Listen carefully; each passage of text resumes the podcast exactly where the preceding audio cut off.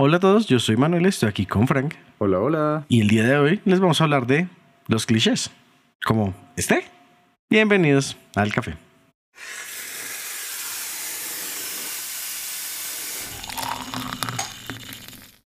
Bueno, empecemos por donde empezamos para empezar.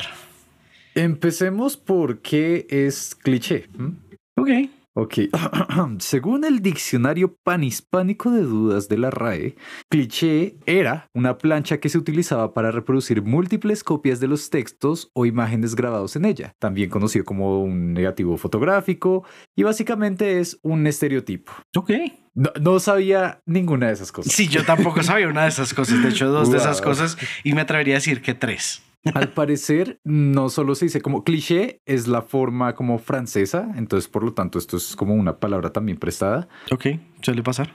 Porque como directamente la plancha de imprenta al parecer se conocía en español es como cliché. Oh, pues- ok. Ah, Pero pues de ser algo tan repetitivo, terminó convirtiéndose en la forma en la que supuestamente es que se dice en francés, cliché, y acá estamos. ¡Wow! Qué bonito aprender. Círculo completo.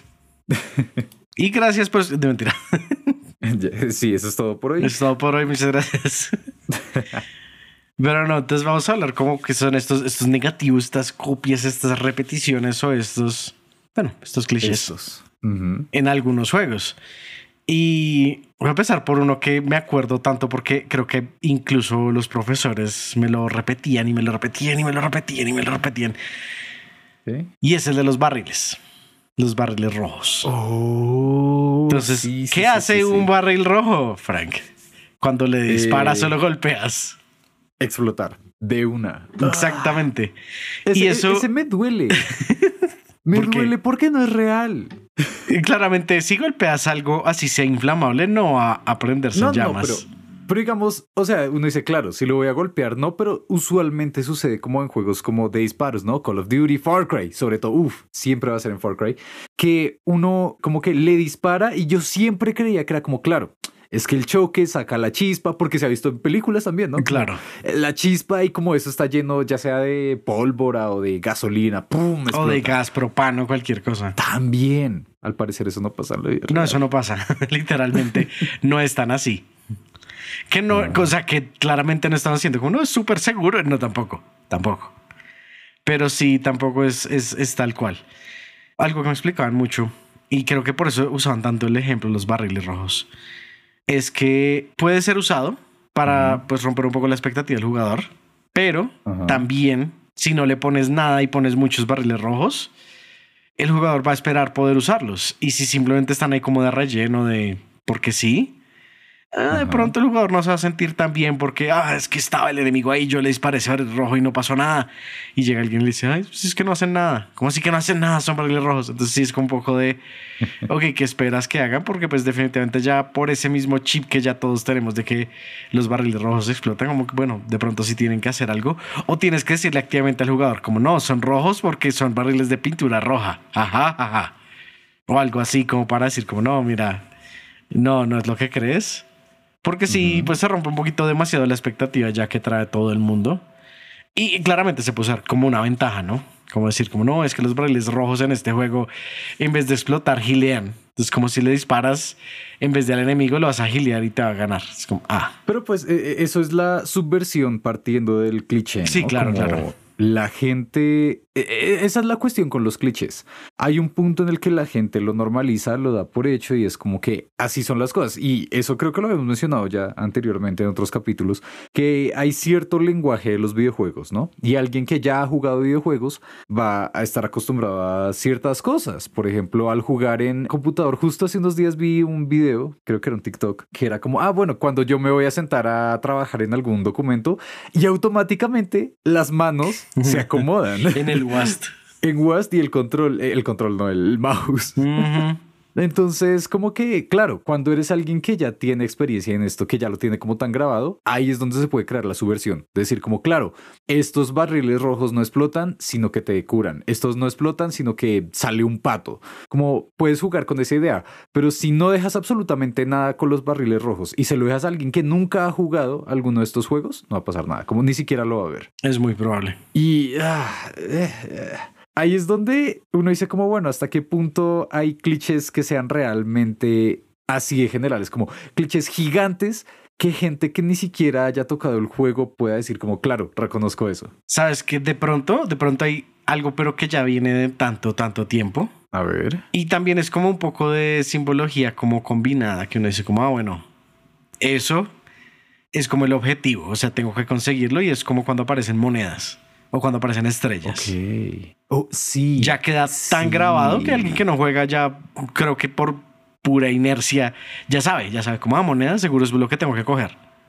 O, o Ah, incluso, eso- o incluso con los, con los, con los, con los, con los chests, con los, como, como, como se me olvidó la palabra, El loot, los, los premios, los cofres. los cofres, como con los Ok. cofres. Si alguien ve un cofre, el instinto es abrirlo. Mm. Y creo que por eso los, los mimics.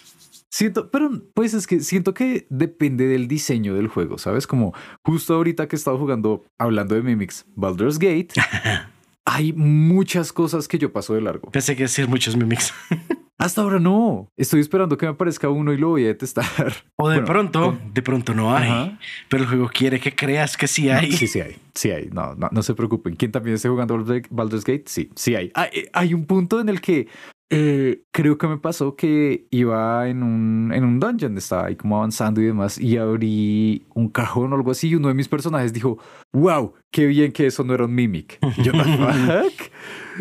fue, fue muy genial. Así que sí pueden aparecer, son, son horribles. Y la cuestión es justo eso, que tú vas a ver y todo se ve relativamente normal, como tú vas a ver un cofre y un cofre se ve como un cofre, como cualquier otro cofre.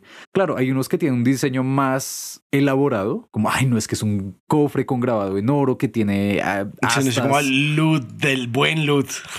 Hay, hay uno dice, ahí hay algo. Hay Pero, pues, cosas poco otros- comunes. En otros lados uno encuentra como cajas, cofres, como ¿Sabes cuál me acabo de acordar? tranquilitos y pues no van a tener nada. Ajá. Me acordé porque me acordé fue del meme y es de cuando hay una sección de ladrillos de un tono diferente.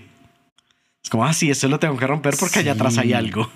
O cuando hay una grieta en la pared. O cuando hay una grieta en la Mm. pared. En verdad se me hace muy bonito porque significa que quienes diseñaron los niveles o esos escenarios lo supieron hacer. Fin, como- porque es que son cosas que tienes que decir sin necesidad de usar palabras o de gastarle tiempo al jugador. Y Se ah, tiene que quedar claro. Es que me gusta, esto es algo que personalmente le agradezco a todos los programadores y desarrolladores que y diseñadores, todos todos los que hayan estado cargados de todo esto, porque la alternativa hubiese sido seguir usando manuales de esos gigantes y que los juegos no te explicaran nada, sino que esperaran que tú leyeras como el manual y dijeras, "Ah, claro, por esta razón estoy en tal lugar." Ay, cierto, es que no me di cuenta, pero en el Pixel 4 había una puerta. "Ugh". No, no, no puedo con 34 eso. píxeles a la derecha. Sí, no, no entiendo cómo es que había gente que creía que eso era entretenido. Y en, en lo personal le echo la culpa a los desarrolladores occidentales. Ah, detesto Atari. Pero bueno, am, lo, siento. hay, eh, no he dicho lo suficiente lo mucho que me caen mal los juegos de Atari. Atari como, como icono, como un logo, como, ah, quieres llevar una camisa de Atari, chévere, bonito, bien. Los juegos son, me, me parecen pésimos. Y las pero- consolas. Depende. Siento que la Jaguar, creo que esa es de Atari, ¿no? Esa siento que es The Room de las consolas. Una consola tan mala que es divertida. ok, ok, ok. Eh, No recuerdo si es en el Jaguar que tiene un... ¿El numpad? Exacto, el pad numérico. Creo que sí. Ah, ¿Por qué? Como uno, ¿por qué va a querer eso? No sé. sí. Oh. Para poder llamar al 911 en grande No, ni idea. Se me hace que debe ser algo como que unos cuantos juegos usaban, que es como, ay no, tienes esta parte, una puerta cerrada, entonces pon los números en el numpad y ya. Seguramente, Ay, no sé. No, qué asquito. Pero bueno, al menos eso no se volvió un cliché. Gracias. Eso hubiera sido un muy mal cliché. ¿Sabes qué es un cliché? Ok, ok. Se me ocurre esto. A ver. Cliché es todo lo que una película o una serie de televisión, preferiblemente live action con personas, crea que son los videojuegos. Hmm. Como, Ejemplo. Porque si vas a ver, siento que eso pasa como, ay no, ajaja, un videojuego. Y es la pseudocopia de Mario, que es como, está saltando consiguiendo estrellitas. Entonces, sí, no, eh, el, el saltar, de eso se tratan todos los juegos. O, o el otro, que es el otro extremo, que es disparos. Pero ah, siempre voy a recordar, y presten atención, de aquí en adelante tal vez se les hagan incómodas siempre esas escenas, pero cada vez que muestran a alguien jugando, toca un montón de botones innecesariamente de una forma... Sí, que el personaje está como caminando en Ah. Línea recta y este la pasa como mo- moviendo los, los joysticks de lado a lado. No, y, y lo mejor es como que mueve todo el cuerpo diciendo como, uy, esto está muy difícil. ah", Y están jugando como World of Warcraft. Como FIFA. Sí, ah, como es, es gracioso, como lo entiendo porque en, en el lenguaje audiovisual tiene que mostrarse que, ah, claro, es alguien que está metido en el juego, etcétera, etcétera. Pero si ustedes realmente van a ver a alguien que está jugando y está concentrado, casi no hay movimiento. Como, ah, Como oprime dos botones siquiera. Muy pocos juegos he visto que realmente a uno lo pongan a moverse así. ¿no? ¿Se te ocurre alguno, mano? Beat Saber. Pero pues justo en Beat Saber ni siquiera oprimes botón. Exacto, pero por lo menos te estás moviendo por algo. Ok, ok. Hasta hay muros de los que te tienes que, que, que los tienes que esquivar. Entonces, puede ser. Pero botón, así, botón mashing, Mario Party. Ajá. Mario Party. Pero pues no son muchos Y botones. son, y son como los uno minigames. Exacto, como ese. Y todos dándole duro, pero pues. mm, mm, no sé. El único que tal vez se me ocurre sería como un Dark Souls, tal vez, por lo que. Si has visto la forma en que los jugadores usualmente juegan Dark Souls, Un poco, sí. que es el, el agarre de cangrejo, o así es Ah, como yo lo conozco. sí, sí, sí, sí, sí, sí, sí. Aquellos que estén escuchando y no sepan de qué estamos hablando. Google. es- Eh, ok, básicamente agarran el control, dos manos, dejan el dedo eh, anular y pequeñito, se me olvidó. Meñique. Meñique. Gracias. Los dejan atrás de la consola, dejan los pulgares y el índice al frente como tocando tanto las palancas como los botones de al frente y el medio creo que es el que el que oprime los botones de atrás. Es una cosa muy rara, pero muchos lo juegan así. Es, ah, ¿tú- ¿Tú lo has hecho? ¿Lo has intentado? No, la verdad, lo veo y, y me incomoda la mano de solo verlo. Ok, ok, ok. Vamos Lo que he visto, ejercicio. lo que he visto Ajá, que ajá. me interesa es cuando le, digamos, algunos controles que modean y le ponen palancas como abajo. Eso se me hace curioso, pero siento que solo son para como los Sí, eso, de... eso se me hace como más asible, como más como, esos ok, son como esto es los más de posible. De pronto, no me acuerdo. Pero bueno, vamos a hacer un ejercicio entre todos. Quienes estén escuchando y puedan, como no, no se preocupen si no pueden, luego lo buscan. Pero bueno, también tú. Busca Voy. el agarre, el grip de Armored Core. Armored, Armored- Core. Ajá. Armored Core Grip. ¿Qué? ¿Qué? ¿Qué? Excuse me. Ay. Sí. ¿Quieres explicar? Yo también necesito explicación. No, no. Eh, Por favor. Eh, justo hablando de juegos de From Software, los creadores de Dark Souls, Sekiro, Bloodborne, demás, ellos antes han estado desarrollando juegos bajo la franquicia de Armored Core, que es como núcleo armado. Más o menos, sí. no sé ¿Cómo se podría decir? Bueno. El caso son una serie de juegos de mechas, de robots que tienes que usar para pelear y demás. Es muy cool. Últimamente he estado como averiguando mucho al respecto, sobre todo porque va a salir la sexta entrega después de como 15 años. Wow. Y como cualquier otro juego de so- From Software, es tan complicado que los fans empezaron a decir como no, es que no se puede jugar normal. La, la forma más óptima de poder jugarlo es con este grip, con este agarre del control en el que básicamente lo agarras al contrario. Como los botones no los dejas como de frente a ti, sino que los dejas mirando a la pantalla. Como mirando a la pantalla y estás oprimiendo con casi todos los dedos todos los botones al tiempo. Y la cuestión es que a la fecha, según entiendo, aún no se sabe si ese agarre es real o solamente es el meme para decir es muy complicado jugarlo. Porque es de una época en la que no usabas el, el stick usualmente, como Play 1, ¿no? Como los primeros Sí, juegos sí, eran sí. así. Entonces, pues, para mirar hacia arriba y hacia abajo tenías que oprimir, era uno de los gatillos o algo así. Oh, ahora tiene todo sentido. Pero igual las mecánicas han seguido avanzando y aunque se han implementado los sticks, es súper complicado, como hay muchas cosas que hacer. Y, y, ahí está, no, no sé si eso se haya llegado a usar de verdad. Hay gente que dice que sí, hay otros que dicen que solo es el meme. Justo hasta vi un video, creo que era de Batividia, que es un creador de contenido que saca videos de, de Dark Souls, del lore y todo eso, que empezó a jugar también Armor Core. Y hay un pedazo en el que él decía, bueno, no recuerdo si fue Bati o fue otro youtuber, pero el caso decían como no, sí, me encontré a este súper complicado boss de uno de los juegos de Armor Core y no sabía qué hacer, así que decidí usar el grip. Y, lo derroté. Oh, y todo es como, ¿qué? Y llegué y dice como, ah, te creas o no. y uno queda como, si lo usó no, ¿cómo hizo para derrotarlo? Así que sí, e, ese tipo de cosas siento que es lo que pasa cuando llevas un cliché como al máximo. Sí, no, no es. Genial. Digamos, algo, algo que pienso mucho. Me gusta y no me gusta. ¿No? es, algo que he visto y es como, me agrada, pero a veces no sé si es que está mal hecho o es que ya es como mucho. Y es cuando el, protagonista no habla, es completamente mudo. Y siento que pasó un poco en, en Destiny, que en el principio tu personaje no decía una sola palabra. Y creo que fue hasta, no me acuerdo cuál, si son pasados años ya entrados, bien entrados en Destiny 2, que por fin hablaste. Y fue como, no, ya, ya te sacaron la piedra y hablaste. Y uno queda como, ah, esa es mi voz. Por fin, después de cuántos años de jugar Destiny, esa es mi voz. Queda uno más así como sorprendido que ni siquiera sabe cómo sentirse, como ni siquiera, uno ni siquiera piensa como, oh, es una voz adecuada, sino que como esa es mi voz. Y después ya al rato uno empieza como, pero bueno, me queda de pronto un poco, no sé, es que... Y uno empieza ya después como a sobrepensar la voz porque es que uno lleva años jugando sin voz. Y cuando uno por fin se escucha, ¿qué?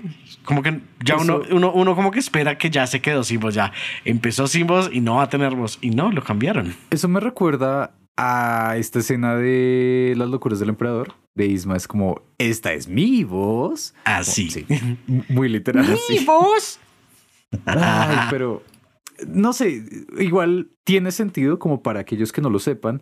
En muchos de, los juegos que cuando empezaron a tener como ya voces, no, hasta antes, cuando empezaron a tener diálogos escritos en la pantalla, muchos dejaban al protagonista sin que dijera nada. Era por el hecho de que los jugadores pudieran sentirse identificados con el protagonista. Decían como, corremos el riesgo de que le damos líneas al protagonista que no se sientan naturales para el jugador. Dicen, pues para eso simplemente vamos es como a, a dejarlo mudo, no vamos a poner que diga nada. Con eso el jugador como que va a reflejarse en él. Como es, y eso va mucho en como en esta línea de ideas de como la simpleza hace que uno se identifique más con las cosas. Si has visto, Como un poco. Eh, eso creo que es como uno de los principios de, de, dibujo, ilustración y demás, que si ustedes van a ver, entre más detallado sea una representación humana, menos gente se va a identificar con ella. Me acuerdo muchos ejemplos con los ojos.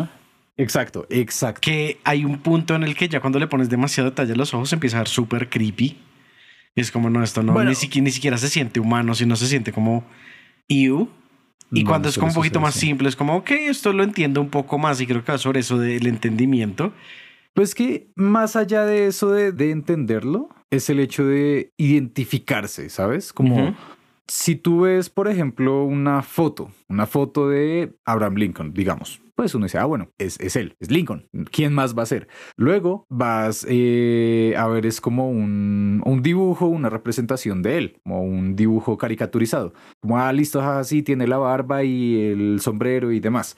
Pero entre más vayas abstrayendo, entre más simple lo vayas haciendo, más gente se va a identificar como con una cara. Entonces, digamos, la cara está súper detallada. Luego, entonces, no, solamente a una cara que me inventé le quedaron solo las gafas, como en, en forma caricaturesca, como en algún dibujo que, en algún cartoon que darían en Cartoon Network, ¿sabes?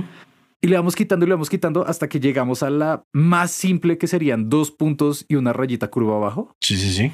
Y cualquiera se puede identificar con eso. Como si tú pones dos puntos y una rayita abajo, cualquier persona va a decir, claro, eso es un humano. Claro, si yo escribo este mensaje y envío esos dos puntos y la rayita, van a entender que estoy sonriendo. ¿Ves? Sí, sí, sí. Y eso es lo que pasa, como si tú no le das voz a tu personaje, pues la gente va a llenar ese vacío. Lo entiendo un poco, pero igual es que a veces y creo que depende mucho más, es como de la narrativa, a veces se siente como que necesita decir algo, o lo ponen en situaciones donde uno diría como no, tiene que decir algo porque se va a quedar callado, pero igual se queda callado. Es como, mm, no. Eso depende, como lo que muchos han hecho es que los demás personajes hablen por ti. Entonces, como no sé, e, eso es clásico de Eso es full cliché de que tú vas a hablar y como que levantas el dedo y alguien más se mete enfrente. Es como, no, pero esta otra cosa y como que te interrumpen antes de que digas algo. Sí. Eh, eso lo he visto, pero no, no siento que sea tan común como el que les voy a comentar. Ok, ok. Y es que uno habla con un personaje, van avanzando las líneas y ese mismo personaje se responde, ¿sí? Entonces puede ser algo como que, uff, sí, es que tenemos que avanzar hasta el castillo tal. Le das, le oprimes A. Y la siguiente línea de diálogo es como, tienes razón, está muy lejos, mejor vayamos a tal lugar. Y uno no dijo nada, simplemente uno le dicen, ah, tienes razón. O si no, a veces a uno le dicen como, uy, veo que tienes una cara de pensativo, ¿qué es lo que estás pensando? Y sabes que creo que ah, hay, otro cliché. Eso. Ajá que es el, el, compañero inteligencia artificial que te dan a veces. Usualmente en los juegos de sci-fi es como, ah, sí, mira, tu compañero inteligencia artificial. Y creo que ahí, ahí lo usan mucho para eso, ¿no? Es como, antes como tú, el personaje, no tienes unos, pues tu compañero inteligencia artificial habla por ti y dice lo que tú tienes que decir y te interrumpe y, y habla antes que tú.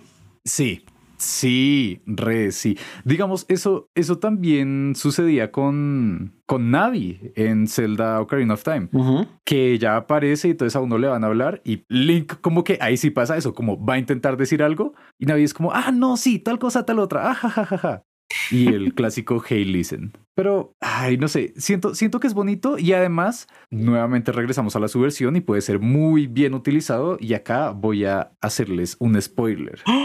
¿Cómo te atreves?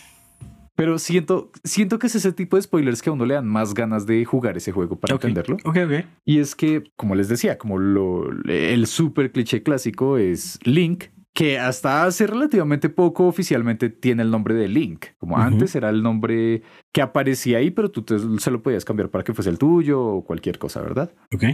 Ya en, en Breath of the Wild y en Tears of the Kingdom oficialmente es Link, no le puedes cambiar el nombre. Y pasa algo muy interesante y es que como siempre Link únicamente ha hecho como eh, gestos de dolor o de alegría o demás, así como el, ah, ah, ah", todos esos, ¿no? En este sigue siendo así, pero uno puede encontrar eh, diarios y cosas y textos, periódicos, un montón de cosas. En Breath of the Wild sí encuentran el diario de la princesa Zelda, que eso va como en toda la historia de, ellos, de lo que pasa en el juego. Entonces básicamente pues cuenta cosas que uno ya había descubierto o que iba descubriendo a medida que jugaba, que es como, claro, eh, en este caso, en esta versión, Link es un guardia de Zelda, quedó encargado de protegerla, luego se supo que tenía como el poder de usar la espada maestra y por lo tanto pues tiene el deber de ir a pelear contra el malo, pero es el guardia también personal de Zelda. Lo que sucede es que Zelda en los diarios también dice como, hey, este tipo me cae mal porque me sigue para todo lado, porque no me habla, porque no dice nada, siempre está pinche callado, me cae mal. Y luego hay una entrada del diario en la que dice, bueno, que ya como que se habían estado acercando, ya estaban siendo más amigables, ya eran más, cercanos. Y ella dice, claro, ya hoy Link me reveló qué era lo que pasaba. Y básicamente lo que ella explica es que por lo que él tiene tanta carga encima, por lo que él tiene un deber tan grande al ser el guardia presidencial, iba a decir. Bueno, es casi lo mismo. Casi lo mismo. El servicio secreto.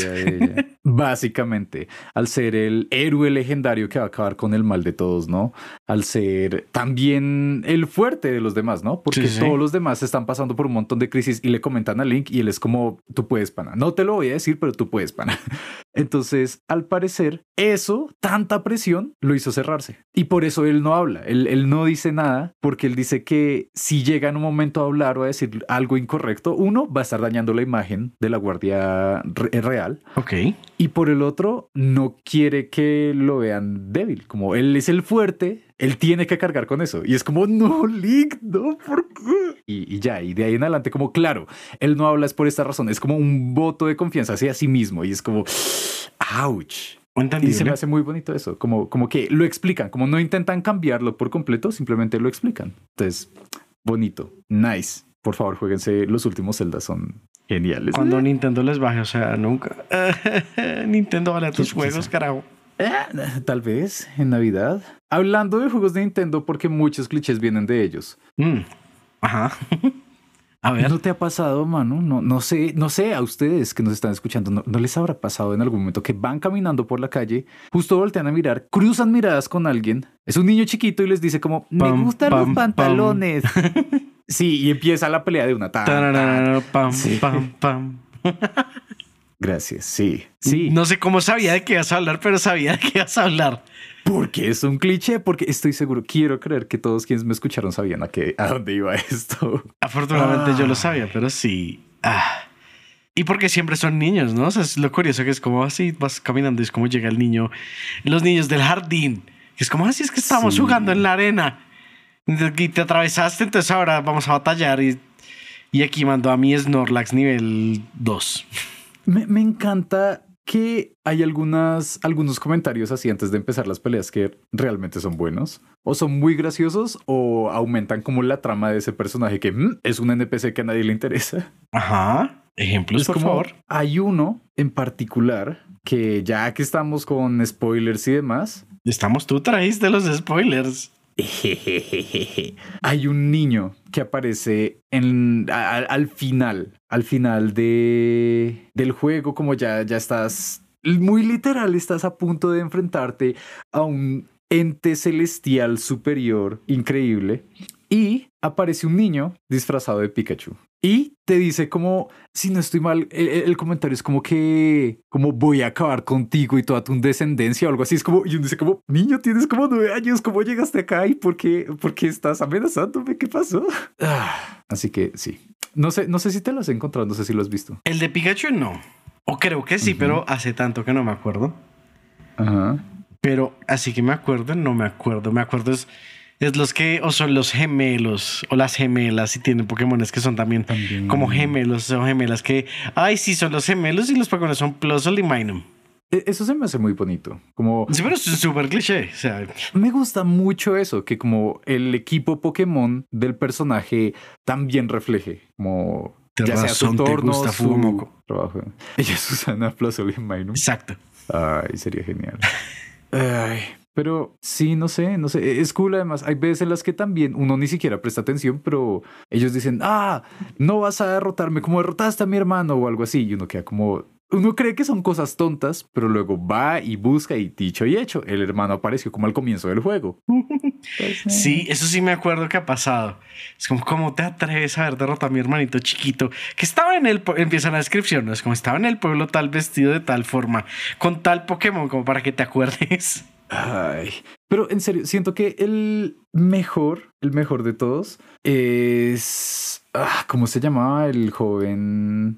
Ah, tengo, tengo que encontrarlo, tengo que encontrarlo. Eh, ocurre que en Hard Gold y Soul Silver, al igual que en los originales, en Gold, Silver y Cristal, había una mecánica que era como tu Pokédex servía también como celular. Y a veces los NPCs te podían llamar, ¿no? Sí. Y había uno que si no estoy mal, lo que hacía es que te decía como cuánto le gustaban los, los insectos.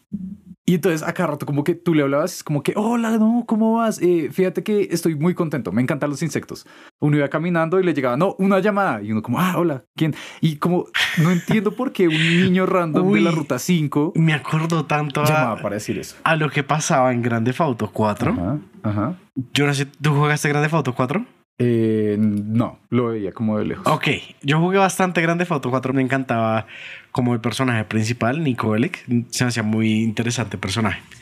Pero lo que pasaba es que te estu- es- así estuvieras como en la misión y más importante, habían hecho el código para que tu primo te llamara a cualquier hora o deshora.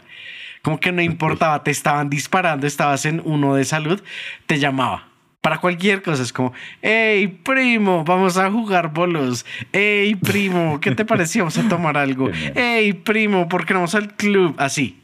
Y creo que Nice. cualquiera que haya jugado Grande Auto 4 le hice como el full flashback de, hey cousin, así. Y se acuerda de, de las llamadas de Roman. Porque está de acuerdo el nombre. Porque siempre le, te toca terminar como, no, Roman, I'm, I'm busy right now. Genial. Sí, Roman está ocupado. No molestes, estoy ocupado. Y sí, me acuerdo el resto de eso, porque en serio pasaba mucho. Te llamaba cualquier cantidad de veces. Eh, no sé por qué lo pusieron en cualquier momento. No era como, ah, está en una misión importante. Dejemos que Roma no lo llame. No. O sea, en cualquier cosa, te llama. Siempre me va a acordar. cool, cool, cool, porque se siente como más real, ¿no? Como. Un poco, también, pero, sí, incómoda resto, incómoda resto. Genial. Ay, qué cool. No sé, siento que hay muchos clichés que han venido justo así como, claro, deben tomar tiempo, por lo tanto vienen de juegos viejitos, pero no recuerdo tantos que salgan de Grande Fauto, como cuál se te ocurre? Que salgan de Grande Fauto, creo que hay uno que es, es más como el meme que un mismo cliché. Pero digamos que, se, que son como ya de Grande Fauto, como si, ¿no? Que los esperas en todos los Grande Fautos. Que es cuando abres la puerta de un carro que la abres súper violenta y la puerta se abre todo lentico. Ok, ok, ok. Mm, no, es que estaba pensando como si podrían equivaler como los memes. Siento que de alguna forma alcanzan como a, tener su, su punto de conexión, los clichés con los memes, porque muchos memes salen precisamente de los clichés. Pero no, no es todo, sí, tampoco es siempre. Pero Grande Fauto como tal, que digamos que se haya como filtrado a otro juego, ¿no? Pues igual Siento que lo más interesante, lo más importante es como cuando esos clichés en realidad tienen una base como mecánica, ¿no? Como de la forma en la que estábamos hablando antes de los barriles rojos, de las peleas, el, clásico también de Zelda de romper las macetas, que han habido veces en las que muchos otros juegos le hacen la referencia. Recuerdo que hace poco vi que en Spider-Man Shattered Dimensions okay. hay un pedazo en el que uno puede ir con Peter y rompe unas macetas y es como, vean, soy Spider-Man, esto es lo que hago, romper macetas. Y pues uno sabe, claro, es una referencia. Y siempre uno lo hace ni siquiera solo como por romperlas, sino porque a uno le han enseñado como, hay acá vas a encontrar, exacto, va a haber dinero, vas a encontrar eh, armas, vas a encontrar algo importante. O un caso más extremo de esto de, un cliché que, que, es a la par mecánica. Es cuando tienes que sacar una secuela y el personaje, el protagonista, era súper poderoso. ¿Cómo vas a hacer para que el juego nuevamente como tenga esta base de aprendizaje, no? Como, porque en teoría ese nuevo juego debe estar abierto para muchas otras personas, ¿no? Como que no, no tienen que haber jugado el anterior o que sepan todos los poderes. O además uno dice como, ¿para qué voy a jugar con un personaje que tiene todo el poder del mundo, que derrotó al rey demonio? ¿Para qué voy a volver a jugar con él si ya es lo más poderoso que existe? Y ahí, ¿qué es lo que pasa? Hay, hay, muchas, hay muchas soluciones que dan, ¿no? Hay unas que es como, no, es que han pasado cinco años y en cinco años no has hecho nada, entonces se te olvidaron unas cosas, eh, como no entrenaste, entonces el, el, el cuerpo ya se desacostumbró, una cantidad de cosas, ¿no? Otras como, no, es que ya tenías, en caso de que no seas tú como tal, sino el arma. Como, no, entonces ya tenías el arma más poderosa, pero resulta que te la robaron, o se rompió, o la perdiste, o cualquier cantidad de cosas así como que ya no está o la respuesta como más flashy es como, no, es que claro, tú eras súper poderoso, pero luego llegó un villano más grande aún y lo que hizo fue que te robó los poderes o te atacó de una forma tan severa que tienes que, como este tiempo de recuperación es en el que vas a volver a aprender a hacer todo. ¿O sabes cuál? A ver. Perdiste la memoria. Ese es el cliché, el señor cliché, porque ese es full de película. Uf, sí. Pero no, no sé ahorita, ahorita no recuerdo exactamente cuál encaja en eso. Porque estoy pensando también en juegos que sean como muy de película, ¿no? Y la verdad, no sé cómo lo hicieron para God of War. Tú que los jugaste, que los has jugado, ¿cómo, qué, qué es lo que qué, eh, excusa sacan? La excusa del, último es la que más me acuerdo porque incluso la preguntaron al, al desarrollador. Ajá. Y decía como, no, como pues que Kratos lleva años así sin, sin pelear nada. Él estuvo como simplemente como haciendo otras cosas. Entonces, pues claramente perdió su poder de, de, estar batallando porque pues él necesita estar batallando para pues para recordar cómo pelear y saber cómo enfrentarse a enemigos. Entonces, pues como dejó de hacerlo, pues, ajá. También dice como, no, y como estuvo descuidando su hacha, pues entonces se dañó y esto y lo otro. Entonces, y de hecho eso, eso sí me acuerdo que creo que te lo mencionan en el juego. ¿Ah? Cuando vas a, hacer como, oh, cuando te encuentras con los que hicieron el hacha, que, creo que casi fue al principio del Ragnarok, te dicen como, oh, mira, no la has cuidado, nada, está súper fea, te la puedo medio arreglar, pero no va a ser como estaba, así, full, full de frente.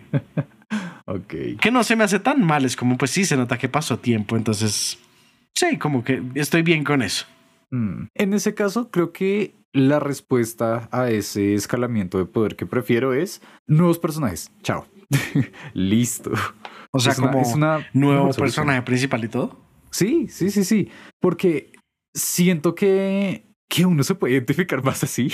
¿Sabes? Como, claro, existe este personaje súper poderoso. Vamos a empezar una nueva aventura y pues vamos a empezarla con un personaje que no es tan poderoso. Fin, es, es alguien que está también empezando de nuevo, que está descubriendo nuevas cosas que tal vez el anterior no supo. Y lo digo sobre todo es porque hay algo que me gusta muchísimo y es cuando el personaje anterior aparece ya sea como un acompañante, como un aliado o como un enemigo, sobre todo cuando es un enemigo. Oh. O que aparece ya viejito como un maestro.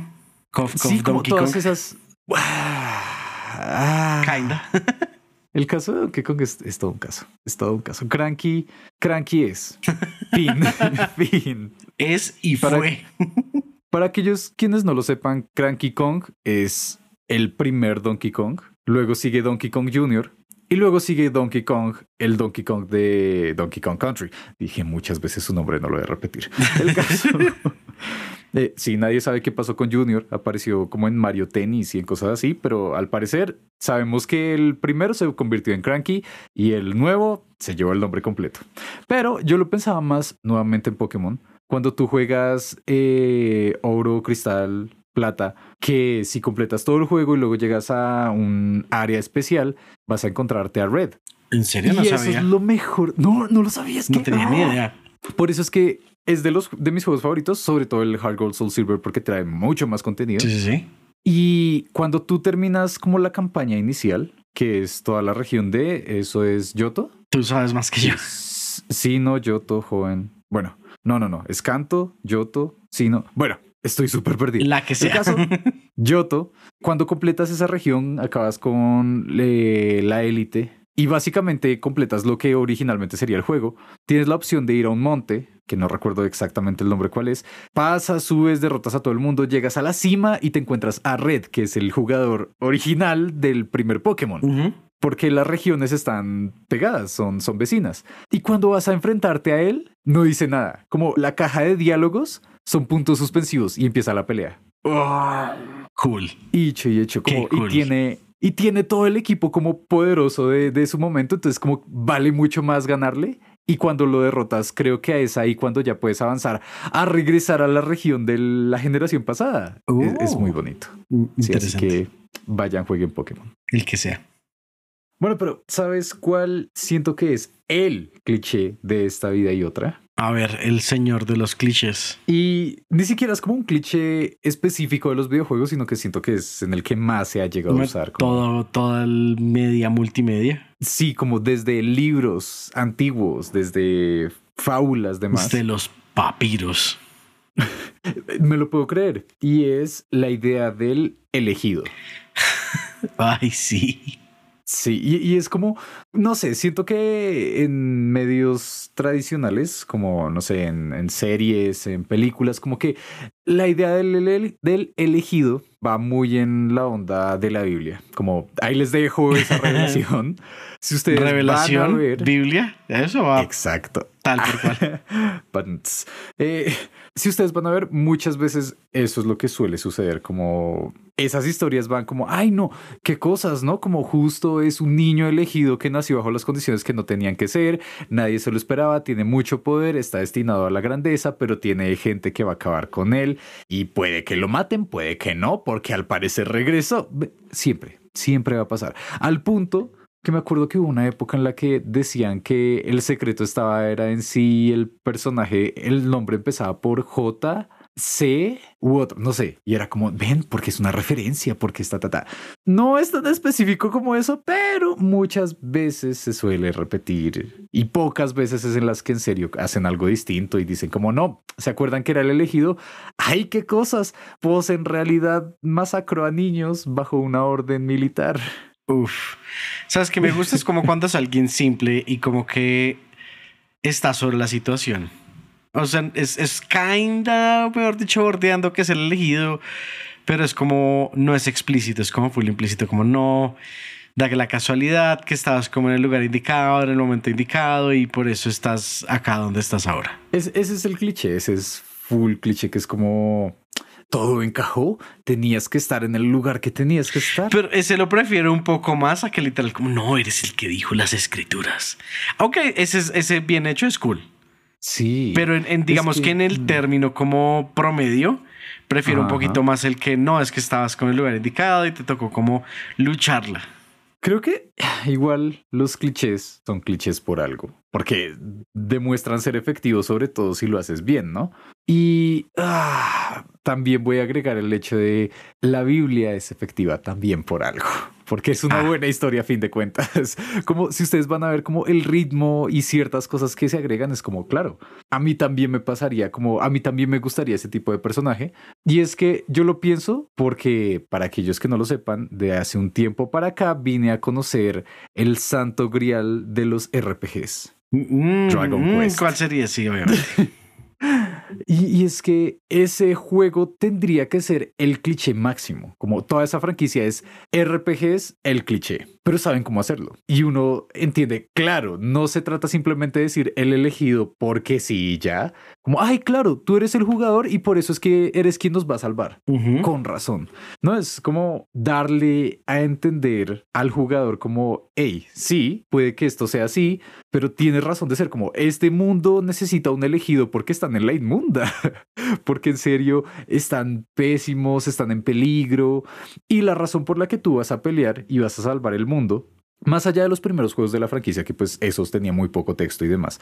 Pero lo que se han hecho en muchos más recientes es como tú eres el elegido, sí, pero tú vas a salvar el mundo no por el hecho de que lo seas, vas a salvarlo es porque, ay, qué casualidad, en el mundo está tu familia, en el mundo está tu mamá, en el mundo está tu interés romántico. Como, sí, y no es solamente el hecho de pensarlo, sino hay muchos momentos en los que la trama va y los pone en peligro.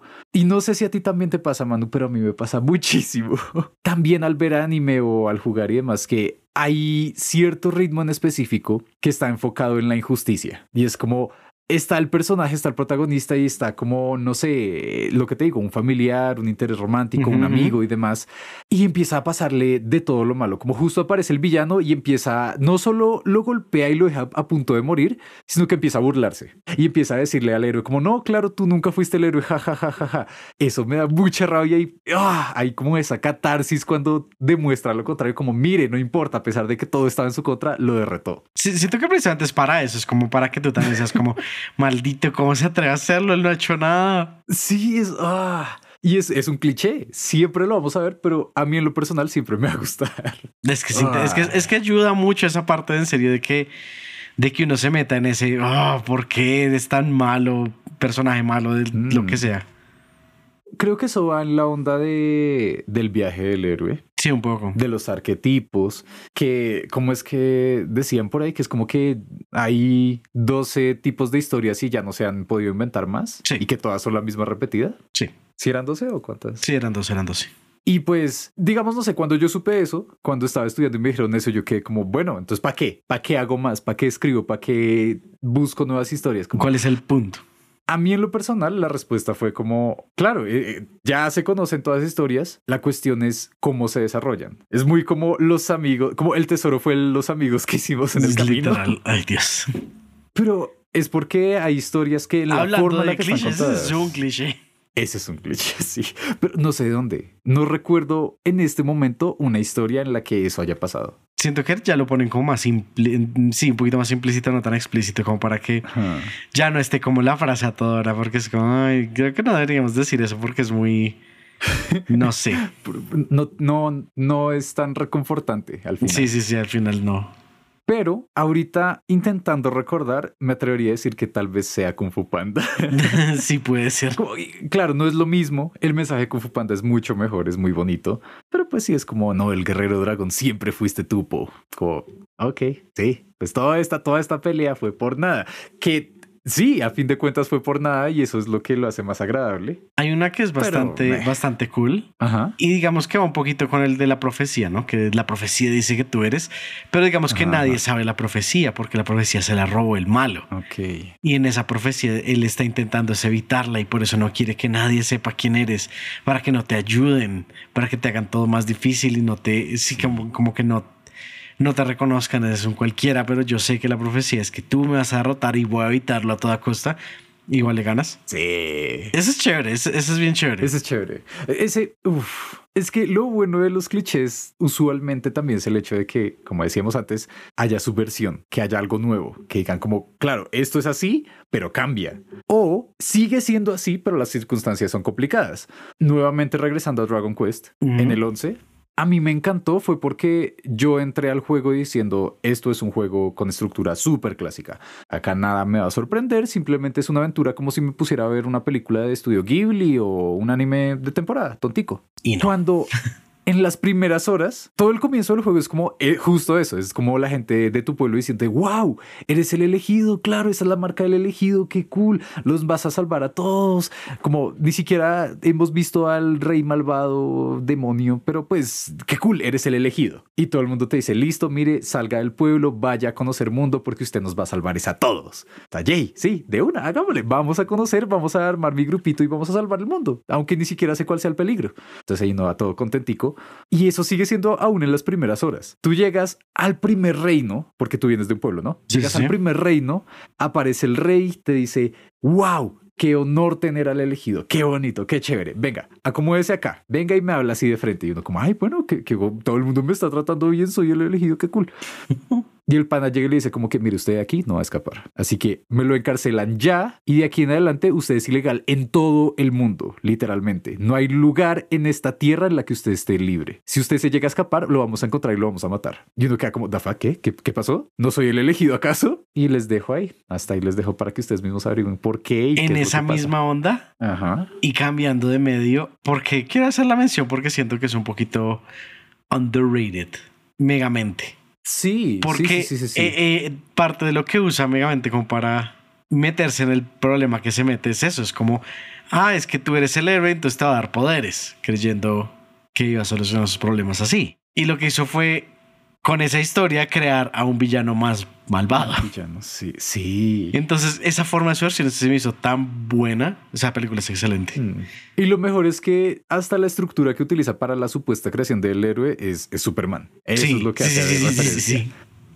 Y ah, siento que ese tipo de cosas también reafirman por qué las otras historias en las que se basan son efectivas. Porque, digamos, algo que he venido a descubrir últimamente con Superman es que Superman es chévere, es agradable, es muy interesante por el lado humano. Porque a mí me aburría demasiado Superman, ¿sabes? Como yo decía, ¿y como qué tipo de cosas le van a pasar? Como uno, ¿por Sí, como literal por- es invencible. Es como, y Ajá. entonces sabrá qué.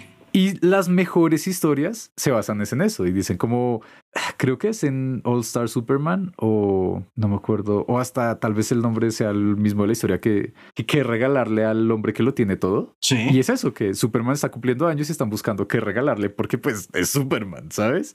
Y muchas de esas historias se basan en eso, en decir como él es súper poderoso, pero eso no lo es todo. No es el hecho de que tenga debilidades, sino que él tiene humanidad, aunque sea adoptiva, digámosle, como que por lo que él nació y creció con los humanos y fue criado por gente muy honesta, muy amable, Sí, sí, sí. es que él es bueno, porque él en cualquier momento claramente podría derrotarlo todo, pero él no lo hace que eso es lo que hacen muchas historias. ¿no? Que es como, ah, entonces él es malo por esto, o no encontró la familia que era, o cualquier cantidad de cosas. Que de hecho, excelente historia, eh, Red Sun. Red Son es muy buena, Sí. pero propongo justo lo contrario, una historia pésima, pésima, pésima, pésima, Sí. que es um, Brightburn. Brightburn. Ah. ¿Sí, ¿Sí te suena? ¿La conoces? No me suena. Ok. Ah, es, es, es doloroso. Fue, es una película del 2019 dirigida por David Yarovetsky, creo que se dice, se lee así. Producida por James Gunn, para todos aquellos fans de James Gunn que digan, ay, no, él no puede hacer nada malo. No, él estuvo encargado en esta. Y creo que hasta como mm, el de la Liga de la Justicia, ¿cómo se llama? Zack Snyder creo que estuvo involucrado. No sé. El caso. Esta película presenta la historia de Superman de niño como si fuera una película de terror. Y es una premisa muy interesante, es muy, muy llamativo uno decir, claro, porque el niño está descubriendo poderes, ¿qué tal no crean que él es un superhéroe, sino que está poseído? ¿Qué tal sea un niño que en realidad le estaban haciendo bullying? entonces pues él no va a querer tratar bien a la gente. Sí, ok. Él va a querer vengarse. Y no, la película es pésima. Es como, ah, como muy por encima. Como uno dice, eh, sí, hay unos cuantos sustos, pero como que se pierde el sentido. Intentan como hacerlo muy edgy al punto que no, no se puede tomar en serio. Ah, sí, entiendo, que- entiendo dónde va. Sí, pero bueno, por eso es que cuando uno ve ese tipo de cosas, uno dice, claro, el cliché de Superman no es el hecho de que sea súper fuerte, como no solamente se basa en ser súper fuerte para ser un buen personaje, es lo que hay detrás. Yo creo que en un principio sí era full así. Como recién, recién salió, creo que sí fue muy Me así. lo creería. Y si no estoy mal, creo que sí, o sea, si no estoy mal, lo que acuerdo haber, haber escuchado al respecto era que sí, Ajá. era tal cual así. Que ya decían como, bueno, pero por- como que, ¿qué más hacemos ahora? Y creo que fue justo donde estaba saliendo como Spider-Man, que era como, no, pues es que ya los problemas no son tanto, no solamente son como externos, sino son más internos de que, ah, es que le va mal en esto, en esto y lo otro. Entonces como dijeron, bueno, pues de pronto podemos usar eso un poco acá. Y sí es más interesante porque se vuelve un personaje como más fácil de relacionarse.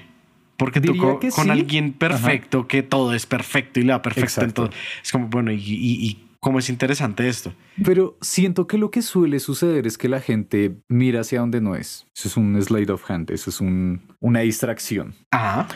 Porque, por un lado, digamos, sí pasó eso con Spider-Man, que Spider-Man fue como, bueno, ¿qué tal si...? Porque lo que estaba pasando era que todos los héroes eran adultos y los niños, los jóvenes, quedaban relegados a ser sidekicks, a ser eh, ayudantes, demás, ¿no? Como Batman y Robin. Sí, me gustó el que estaba pensando. Entonces, Stan Lee llegó y dijo, no, pues voy a, o sea, si la gran mayoría de quienes me están leyendo son niños y adolescentes, voy a crear un, un superhéroe adolescente. Y luego siguió desarrollando la idea y fue como, ah, claro, eh, pues un adolescente va a seguir teniendo problemas, aun si es un superhéroe. Y ahí, bueno, va desarrollándose toda la idea de Spider-Man, que me encanta, héroe favorito. Pero antes de él, él no fue el primer héroe hashtag relatable, que uno diga como claro, es también humano, que tiene problemas humanos. En realidad, y eso es algo curioso que se le ha olvidado mucho a, a todo el mundo, en realidad, es que los héroes que Se salvaron nos a ha Marvel, olvidado, te lo digo. Los héroes que salvaron a Marvel fueron los Cuatro Fantásticos. Fueron los que realmente cambiaron todo el esquema. Y en verdad se preguntaron y dijeron como, bueno, ¿cómo podemos contar historias humanas a partir de héroes?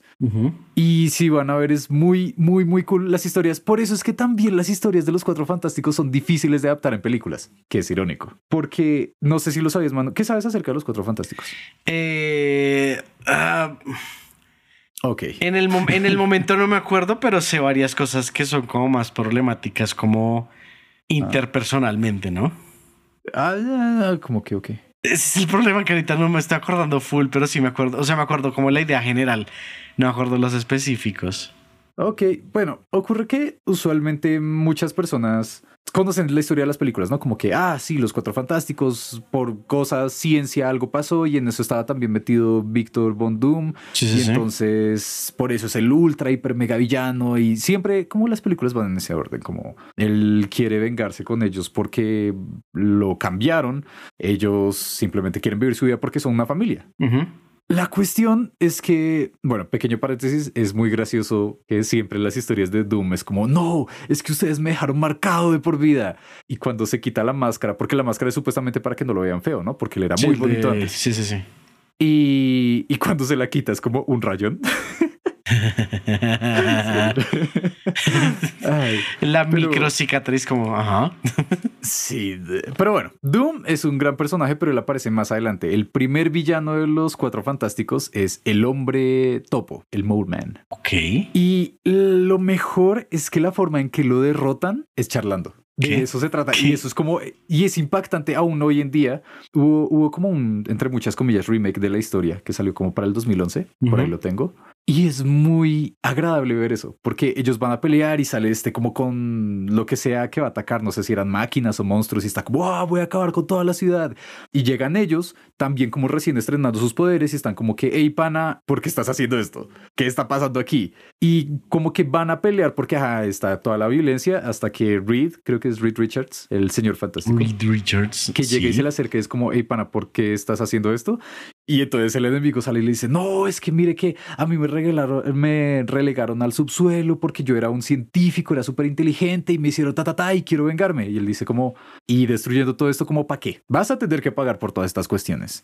Nadie te va a querer. Y se supone que eres inteligente. Entonces dice, mire, si es tan inteligente, lo contrato en mi compañía. Vuélvase uno de mis científicos. Y no le va a pasar nada. Vamos a nosotros a arreglar todo lo que pasó acá. Y sí, y se vuelve parte de ellos.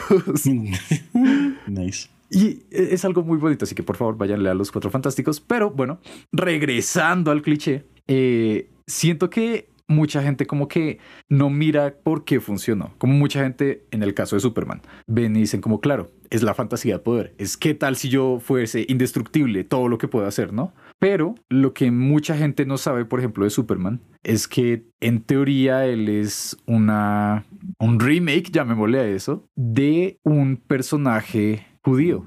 Un hmm. hmm. personaje clásico judío, un, como llamémosle, no sé si sería una leyenda urbana o un, o un mito más bien. sí, es como un mito, es un mito. Que es el golem. Ok como vayan, busquen la historia del golem original. Yo no, no puedo recordar ahorita, no me sé exactamente cómo es que es, pero pues es la idea de este personaje creado para que protegiera al pueblo. Y es un personaje que virtualmente es indestructible y hace todo lo posible para poder ayudar a, las personas con las que son su familia. Y claro, y tiene como sus debilidades y demás, pero todo es bajo la idea de que a pesar de ser súper fuerte, lo más importante es como el corazón, como lo que, el aprecio que le tiene a la gente que está protegiendo. Sí. Que lo voy a llevar a otro lado, al otro extremo del planeta. Y es el caso de Ultraman. Sí, ahí sí solo sabes tú porque yo Cero Tokusatsu. Ay, por favor, véanse Ultraman. Me encanta, es uno de mis personajes favoritos. Pero lo que pasa con Ultraman, digamos, mientras Superman, él nació y creció por acá y por eso entiende a los humanos y los quiere, porque después se siente como uno de ellos, pues de nosotros. Eh, Ultraman, ¿Ellos? usualmente las historias. Hmm. ¿Qué quieres decir con ellos? Ah, no es como que me encuentre todos los fines de semana con Mark Zuckerberg.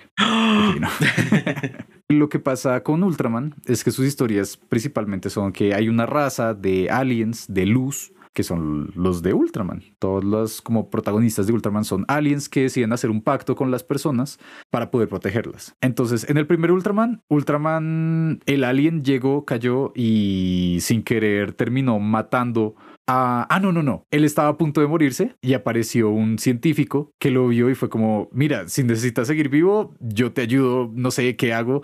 Y como vio que era tan buena esa persona, él dijo, no, no te preocupes. La única forma para yo poder vivir será en tu cuerpo y por eso él se puede transformar en Ultraman.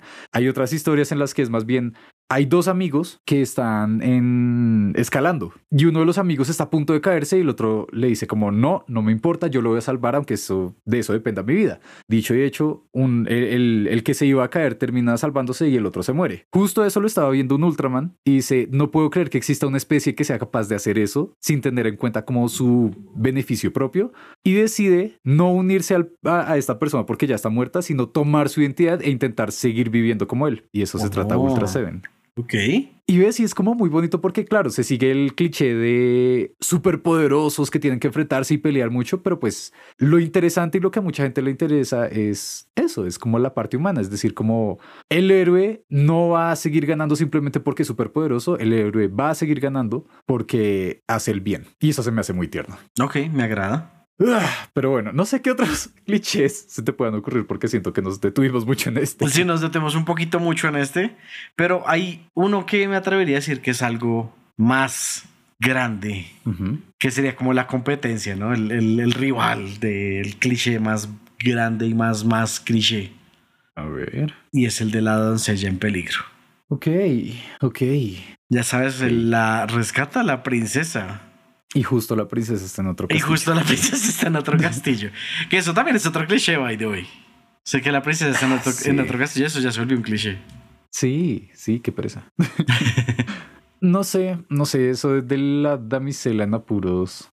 Ese sí no he visto un caso en el que lo hagan bien. He visto casos en los que no se entiende bien, digámoslo. A ver.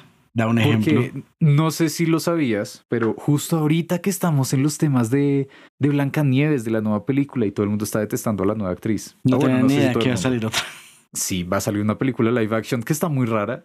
por todo lo que han dicho de esa nueva película, como no tiene nada que ver con Blancanieves. Como ya no hay enanitos, ya no hay bruja malvada, no hay como, sí, ni idea. Y además están como súper contentos diciendo, no, jaja, es que ya no es una damisela en apuros y ya no va a necesitar a nadie que la rescate y ya no va a tener nada que ver con el amor. ¿eh?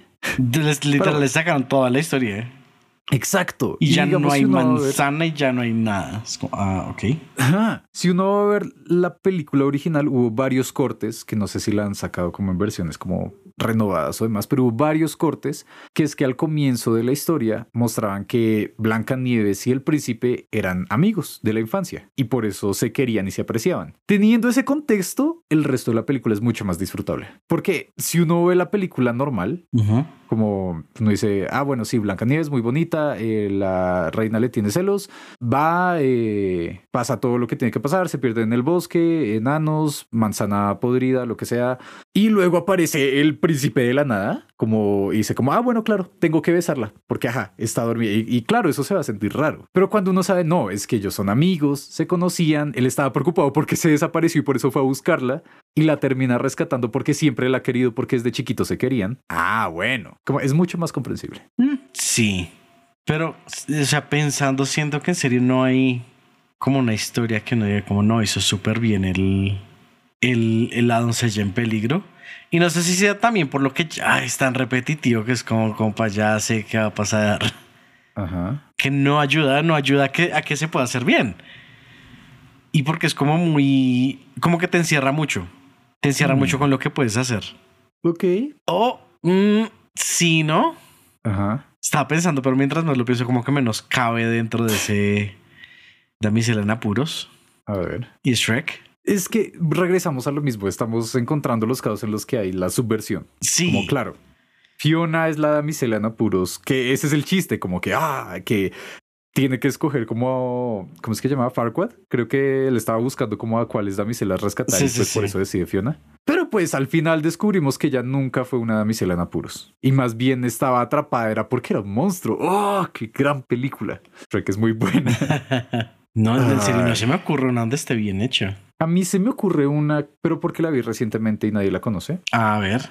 Y es eh, Rhapsody. Es un juego de Nipponishi Software que salió como en el 90 y algo. Y eh, se llama Rhapsody a Musical Adventure, que es un RPG musical. Como no, no es solo el hecho como, ay, sí tiene música y demás. No, como es un musical, es un videojuego que es un musical y tiene canciones y tiene coreografías. Y es viejito, es muy bonito. Y la historia se trata de... mm, Ah, ¿cómo se llamaba la protagonista? Bueno, se trata de una chica que puede manejar... Eh, Buceta.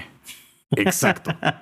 no como se... Títeres. Ok, ok. Como que tiene amigos títeres y demás. Y el caso es que ella es toda bonita. eh, ah, se llama Cornet. Y entonces ella está obsesionada con la idea de que un, un día pueda casarse con un príncipe azul, ¿no? Ok. Las cosas pasan, ella conoce a su príncipe, como ella sale a buscarlo, como no, ya me cansé, voy a buscar a mi propio príncipe, vamos a ver, ta, ta, ta, ta, ta. Lo encuentra. La cuestión es que la mayor malvada villana de todo el mundo se da cuenta de eso, se roba al príncipe y ahora ella tiene que rescatarla. Y es, es eso, es como, es el damiselo en apuro.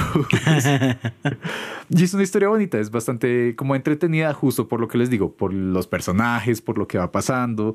No sé si es por lo que siga siendo como también una subversión, porque no es una mujer, sino un hombre. sí, de pronto un poco, pero Pero pues ahí. es lo que te digo es, es que encierra mucho el que sea damisela en apuros, encierra muchísimo. Es como es muy poco lo que puedes hacer, como siguiendo estrictamente que sea una damisela en apuros, Mm. y es complicado. Pues igual los clásicos siempre van a ser Peach, Zelda. Um, se me ocurre. Ah, bueno, Ashley, técnicamente en Resident Evil 4. Ok. Que sí sabes de qué trata Resident Evil 4. Nah, ni idea. Eres Leon, es Kennedy. Y el presidente de Estados Unidos te dice como, hey, jajaja, secuestraron a mi hija, ve a rescatarla. Y esa, esa es Ashley. Ok. Que es como interesante porque sigue siendo la trama de Damisela en apuros, pero es más moderna. Entonces, claro, ya no es una princesa que tenemos que ver, pero pues técnicamente lo es, porque ajá, Técnicamente, porque es la hija del presidente. Como- Sí, así que sigue estando presente, solo que tal vez cuando está bien hecho no lo notamos. Es posible. Uf, ok, ok, antes de que se me olvide, un caso de eso de Damisela en apuros, que también su versión, pero, pero, hey, es, ah, ¿cómo, cómo se llama? Oh, eh, tengo que recordarlo. Espero que lo hagas. Ah, True, no es Tron. Trine. Es. No, Trine. Estoy recordando muchos juegos que empiezan de una forma similar, pero. ah, El caso. Es un juego que funciona muy similar a Mario, a Super Mario, ¿no? Como que tú vas saltando y demás. Lo único es que agrega la mecánica de viajes en el tiempo. Pero no, no es algo muy complicado. Es simplemente es el hecho de tú vas avanzando a lo largo del nivel y en algún momento puedes como retroceder un poquito. Como tal vez te iba a matar el equivalente a Goomba de ahí. Bueno, retrocedes un poquito. Y la historia en ese juego básicamente es la misma de como que, ay, hay una princesa en apuros y tú vas a ir a rescatarla. Y todo el juego es plataformero. Pero al final, como lo que a uno le sorprende es que en la última misión se revela en realidad qué es lo que estaba pasando. Ok. Como, ¿te acuerdas que existe el poder de retroceder en el tiempo? Sí. Bueno, lo que sucede es que al parecer durante todo el juego estuviste retrocediendo. Entonces cuando tú retrocedías a medida que ibas jugando en realidad estabas era dejando que el tiempo pasara. Una cosa muy complicada el caso. Cuando llegas supuestamente a rescatar a la princesa, es cuando te das cuenta que nunca estabas yendo a rescatarla. ¿La estás secuestrando? Ella estaba escapando de ti. Oh. Y uno está como, ¿qué? Y, y, y sí. Y todo encaja y lo mejor es como que uno va llegando y es una parte en la que, claro, están corriendo y están como escapando y toda la cosa. Y en la mitad de todo aparece un príncipe de verdad que la rescata a ella. Y es cuando te das cuenta, oh, rayos, no. Así que Yo era el problema. Sí, pero voy a seguir buscando el nombre porque no lo recordé. Así que estén pendientes. Luego, ahorita lo diré.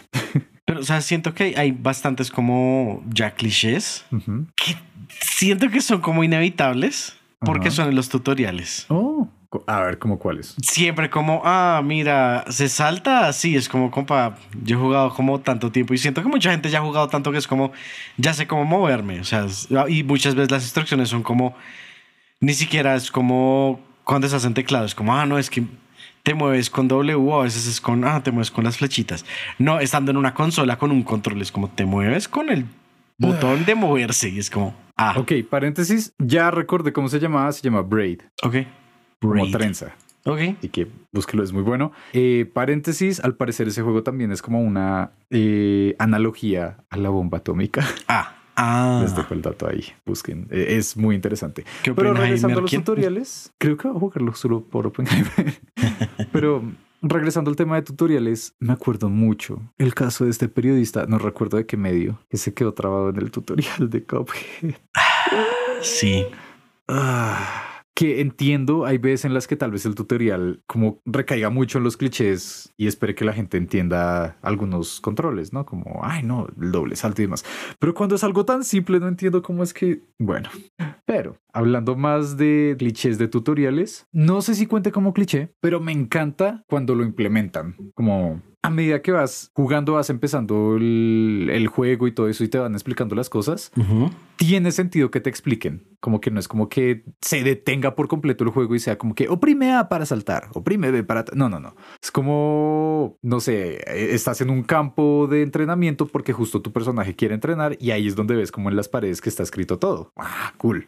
O, en el peor de los casos, los NPCs te hablan así como... "Ah", como- no, no sé si has visto ese meme, que también Zelda, que es como, ah, sí, como los, como los NPCs de Zelda. Oh, sí, hace mucho tiempo existe este extraño canción que nos dejaron nuestros antepasados, pero nadie la ha llegado a entender. Y dice así, Link, recuerda oprimir B para lanzar bombas. es como que, o si no, hay otros en los Ay, que... sí, me acuerdo ese meme.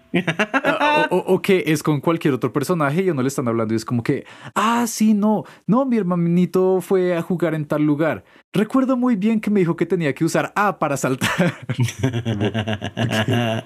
no entiendo a qué se refería, qué significa A, pero bueno, lo intentaré. Y es como, ok. Hay, hay uno que también, es, es que hay uno que me da risa, que es como, recuerda esquivar ataques enemigos. Es como, pa- pareciera más como insultándote un poco, ¿no? Porque es como obvio, el enemigo te está disparando con fuego, ¿no? Sí. Y es como, ah, recuerda que tienes que esquivar los ataques. Y es como, lo estoy intentando. ¿Tengo que hacerlo acaso? Mm. Sí, y lo peor, ¿no? como que el personaje grita del, del dolor cuando le pegan, se pone rojo, la vida baja. Y luego el texto, recuerda esquivar los ataques. Es como, Ok, ok. compa, por favor. Un cliché que en realidad detesto y va justo en esa onda son los combates destinados a fallar o a fracasar. Ah, sí. Oh, es- Me es- gusta es cuando los hacen que sean como, entre comillas, destinados a fracasar, Ajá. pero que hay una opción que si lo pasas, se abre como una línea Pasa extra. algo. Sí. Eso es muy cool. Pero ya cuando es exagerado, que es como Ajá. que tú dices como no, lo tengo que acabar, porque a veces pasa, ¿no? A veces no, pues que tengo que es poder. Y uno le da y le da, y como que le bajas toda la vida, incluso bajando toda la vida no se muere, es como... ah, Sí, como que no está programado en el código. exacto.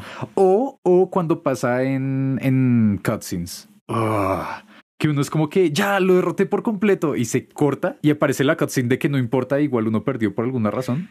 Sí, o que se pasa una cutscene que es como, ¿en serio crees que algo así me va a tener? Y se recupera toda la vida y vuelve a empezar y es como... ah. Pero digamos, ese lo entiendo. Cuando el, el jefe, el personaje en verdad es así de difícil de derrotar, uno dice como, vale, no, es que saco mucho más fuerza y por eso es que uno luego tiene también miedo como los personajes que están ahí en la historia, ¿no? Sí, sí, sí. Pero uno que me cae muy mal es en Sekiro, que justo al comienzo, nuevamente spoilers, eh, aparece como el, el final boss, el villano principal, y tienes que pelear contra él. Y es muy difícil, es cierto, pero ha, ha llegado a haber gente que con mucha paciencia lo ha, lo ha derrotado. Ujú. Cuando uno lo derrota, muy literal, es como un no you, carta reversa de uno. Y es como que el, el- el- el tipo únicamente es como que, ouch, me dolió, no puedo creer que me derrotaras, pero no es suficiente, ¡pum! Y te mata. Y es como, Ah, ah, bueno, cool, ¿quién diría? Bien, chévere. Como, acabo de mostrarle que lo puedo derrotar, pero mágicamente no. Ah, es horrible. detestable. No, es, es muy horrible. O sea, y, y me acuerdo mucho es en, en- Creo que ya- esa historia ya la conté, pero me pasó en... en eh, Age of Mythology. Age of Mythology Titans. Que en la parte de historia había una parte donde aparecía el titán Prometeo. Y era como, no, entonces que Prometeo bota un sí mismo de sus manos cada tanto y es una versión chiquita de él. Y no, no, le- no lo intentes atacar porque se recupera. Entonces era como, mierda. Y en esa época uno decía como, no, esto seguro con, con, con las clavecitas se gana, con los cheats. Sí. Y yo lo intenté, ¿no? Entonces era como, no, entonces eh, me planeé una estrategia, ¿no? Porque lo único que tenías que hacer ahí era como moverte por el mapa. No era más, era como así. Vas de el lado A al lado B y listo, esa es, esa es esta sección, no es más. Pero yo dije, no, mira, ahí hay un como un asentamiento. Entonces de pronto me puedo hacer ahí y armarme el ejército con cheats y con todo para ganarle. ¿Sí? Como, listo. Entonces dije, no, vamos a hacerle. Entonces comencé con las cheats para sacar titanes. Porque sí, pues mis titanes sí se les baja la vida y paila.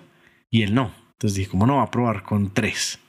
Entonces, listo, hice tres titanes, se los mandé. No duraron nada. Yo, uy, entonces pega duro. Y empecé a darle como, no, bueno, cinco, no, cinco no es suficiente porque mira lo que hizo con tres. Hice como, ni me acuerdo, la cantidad innecesaria de titanes, la cantidad innecesaria de ejército en sí, todas las cheats, todo como el oso que volaba y botaba rayos de los ojos, todo. El hipopótamo volador, todo, todo, todo, todo. Y lo man- mandé a todo a atacar, a todo. Y vi como, no, sí está bajando la vida. Y mientras le bajaba la vida, seguía spawneando titanes y los mandaba derecho. Era como, no, y más y más y así. como- Yo, mejor dicho, como con toda la intención de ganarle. Y pum, le bajé toda la vida. Yo como, sí, y se trabó el juego porque no estaba programado para que eso pasara. Ok, ok. Siento que, que sigue siendo una, una buena respuesta. Es como se crashea, como, ah, rayos, esto, esto no se supone que fuera a pasar. Ah, Sí, ah, crisis. doloroso. Ah, pero bueno, yo creo que es el momento definitivo. No sé tú qué opinas, mano, pero Sí, ¿qué clichés detestamos? Como siento que durante todo el episodio hemos hablado muy bien de muchos. sí, sí. Ya, ya es hora de hablar de lo malo, de ya nomás. Cliché que deteste. ¿Mm? Es que siento que detesto es más un meme que un cliché ahorita. O sea, estaba pensando, full en- voy a pensar en un cliché. Y lo que se me atravesó que detesto es, un, es, es más como parte de las comunidades. Y es el debugging Ok. y eso no es un cliché. O es un cliché, no sé, pero lo detesto. Ok, ok. Pero Comprensible. cliché como tal. ¿Tú crees que eso es un cliché? Eh, eh, no, no, no, no. ¿Hay, Exacto. hay algo más? Exacto, entonces toca como, como algo diferente. Hmm. No sé, dime tú. Y yo, y yo intento pensar mientras tanto. Ok, ok. Creería que sí estoy un poco molesto, cansado del cliché de los NPCs. ¿Cuál de todos? Del como la idea general que tiene la gente de los NPCs. Principalmente me atrevería a decir que son NPCs de Oblivion o de Skyrim, que son esos, que es el NPC que se queda como en un movimiento constante, automático y que te hace comentarios que no tienen sentido alguno y siempre repite lo mismo, ¿no? Entonces, como claro, es gracioso el, yo también era un aventurero hasta que me cayó una flecha en la rodilla. Como claro, eso es icónico, ¿no? Pero últimamente siento que es irónico cómo es que en la vida real estamos viendo personas NPCs, que eso se ha vuelto a una tendencia como en TikTok. La detesto mucho. Los lives de como, ajaja, ajaja, gracias, gracias, uno, dos, uno, dos. Es como, en parte entiendo la necesidad de cosas automatizadas porque es algo humano, curiosamente, y es un tema muy extenso. Pero no, en los juegos, en las historias, no son cosas así. Y nuevamente, eso me lo demostró Dragon Quest. Como claro, lo clásico es como que a uno, si uno va a hablar, como se repiten los comentarios y demás, pero hay veces en las que, digamos, tú avanzas en la historia, regresas a hablar con esos NPCs, van a reaccionar y van a hacer cosas hasta sentimentales. Es como tú hablas con un NPC y claro, el clásico, ay, hola, ten un buen día, espero que te vaya muy bien. Pero cuando luego ves que llegó una milicia de monstruos, de lo que sea, a destruir esa aldea y solo quedó una persona, que es la persona que te decía, hola, jaja, gracias. Claramente no vas a esperar que lo único que te vaya a decir esa persona es el hola, jaja, gracias. Y tú regresas, hablas con esa persona y te dice con un diálogo espectacular cómo es que vio morir a su familia y que no pudo hacer nada porque sin querer se quedó atrapado en un arbusto y con suerte no se dieron cuenta de que él estaba ahí mientras está intentando no llorar. Se me hace muy doloroso que en los videojuegos los NPCs se, sean, se sientan más humanos que en la vida real las mismas personas. Mm, sí. Bueno, a mí ya se me ocurrió cuál es el mío. Ok. Y, ah, son estas misiones de escolta que tienes que escoltar algo explosivo. Es horrible. Es una porquería, sí. Es horrible. sí, apoyo demasiado. Es horrible porque es que hay, incluso creo que hay unas que están peor programadas que otras porque hay unas que están programadas para que ni siquiera te disparen a ti, sino que le disparen al explosivo. Y es como, bueno, entonces voy lo que voy a hacer es que me va a quitar antes de que es donde empieza, porque ya lo estás intentando por décima vez, porque te han matado todas. Y las pierdes todas. Y es como, no, entonces lo que voy a hacer es voy a dejar la carga acá y me voy a mover por el otro lado y a emboscarlos a ellos que me están intentando emboscar. Y aparecen y disparan derecho a la pólvora. Y es como, no, adiós, ya, no puedo más. A, mí me molestan en su gran mayoría todas las misiones de escolta. Sí, hay, un, hay unas que, que son semi buenas, que es como ah, él también te está ayudando un poco en la batalla. Ok. Sí. Pero que literal no haga nada, ni se esconda siquiera, ni se proteja, nada. Está ahí recibiendo los golpes. Uh, lo detesto. Ni, siquiera por eso. Es por el hecho de que usualmente lo que pasa es que la velocidad de caminar de uno sigue siendo más rápida que la de ellos. O al revés, que van muy rápido, no los puedes alcanzar. es como, compa, compa, están los enemigos allá porque sigues corriendo. Entonces toca correr y. Ah, como e, eso, eso me molesta mucho. Al punto que debo confesar, me ha pasado que hay veces en las que cuando voy hablando con alguien, o estoy acompañando a alguien, empiezo a medir la velocidad que llevamos. Como digo, ¿en serio es tan complicado? Como yo camino más rápido que ellos o más lento. Hay veces en las que tristemente uno se da cuenta de que sí es así. Y que uno le toca como de a pasito, como un paso y ellos caminan un paso. Ellos caminan un ratico, un paso. Y es como, ay, ya, por favor, lleguemos. Sí. lo mejor es que es aplicable tanto al juego como a la vida real, así que sí. Sí, un poquito. No tanto, o sea, el juego es más, más, más tedioso. Ya se darán cuenta. De aquí en adelante van a pensar eso cuando estén con alguien. Oh, no. Ay, bueno. Pero sí, eso, eso creo que son unos excelentes ejemplos, pero creo que también, digamos, cuando ustedes tengan como esas cosas que como no, es que es muy mamón y sabiendo que va a haber un juego, pues tampoco es como que de una vez digan no, no vamos a, no a jugar porque hay misiones de escolta. Creo que eso, pues, no sé, toca, a veces toca aguantárselas, la verdad. En especial cuando son de la historia principal. Sí, a veces valen la pena. Sí, sí, Pero, no siendo más, como siempre, muchas gracias por estar aquí con nosotros. Esperamos vernos, escucharnos la próxima semana. Y como siempre, sigan jugando. Hasta luego.